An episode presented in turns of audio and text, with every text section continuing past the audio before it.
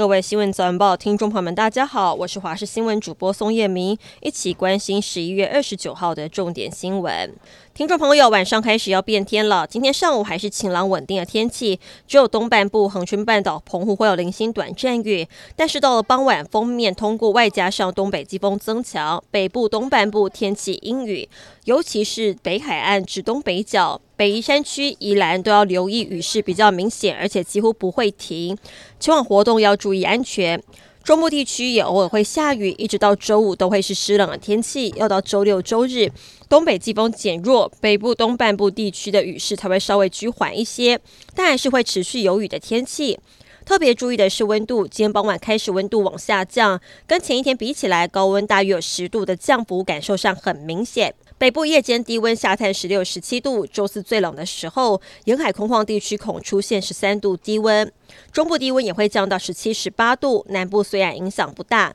但日夜温差还是很明显，有十度之多，请听众朋友，特别是早出晚归要穿暖了。担任国民党台北市长当选人蒋万安内湖后援会的总干事邱瑞莲被爆出接受中国资金资助，以发送中国制快筛的方式进行贿选。调查局早在今年九月接获情资，邱瑞莲在取得快筛之后，发送给有投票权的选民，并跟他们约定在投票日当天要支持自己。全案士林地检署侦查之后，考量快筛来自中国，属于境外敌对势力之助，认为他涉犯反渗透法。并涉嫌公职人员选举罢免法跟医疗器材管理法一并起诉。民众党这次大选在台北市士林北投区提名学姐黄静莹跟陈思玉两席议员候选人，但最终只有黄静莹以第一高票当选，陈思玉仅获得一点二万张票落败。选后，陈思宇跟他的父亲资深议员陈建明大动作的炮轰民众党引起热议，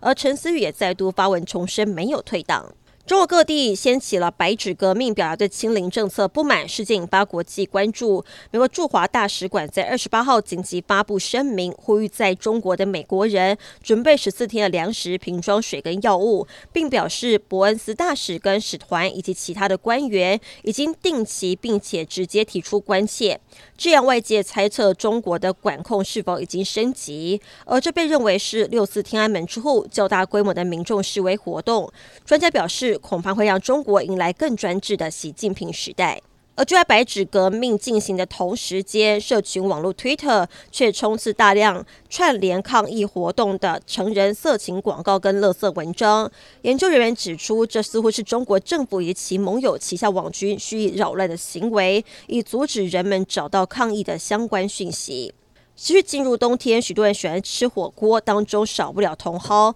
但根据农委会资料显示，茼蒿农药残留率百分之二十七点三。营养师提醒，由于无法确定店家如何清洗，若是在外头的火锅店用餐，最好把茼蒿留到最后再下锅，才不会让残存的农药污染其他火锅料。而且别再喝汤，否则会将农药喝下肚。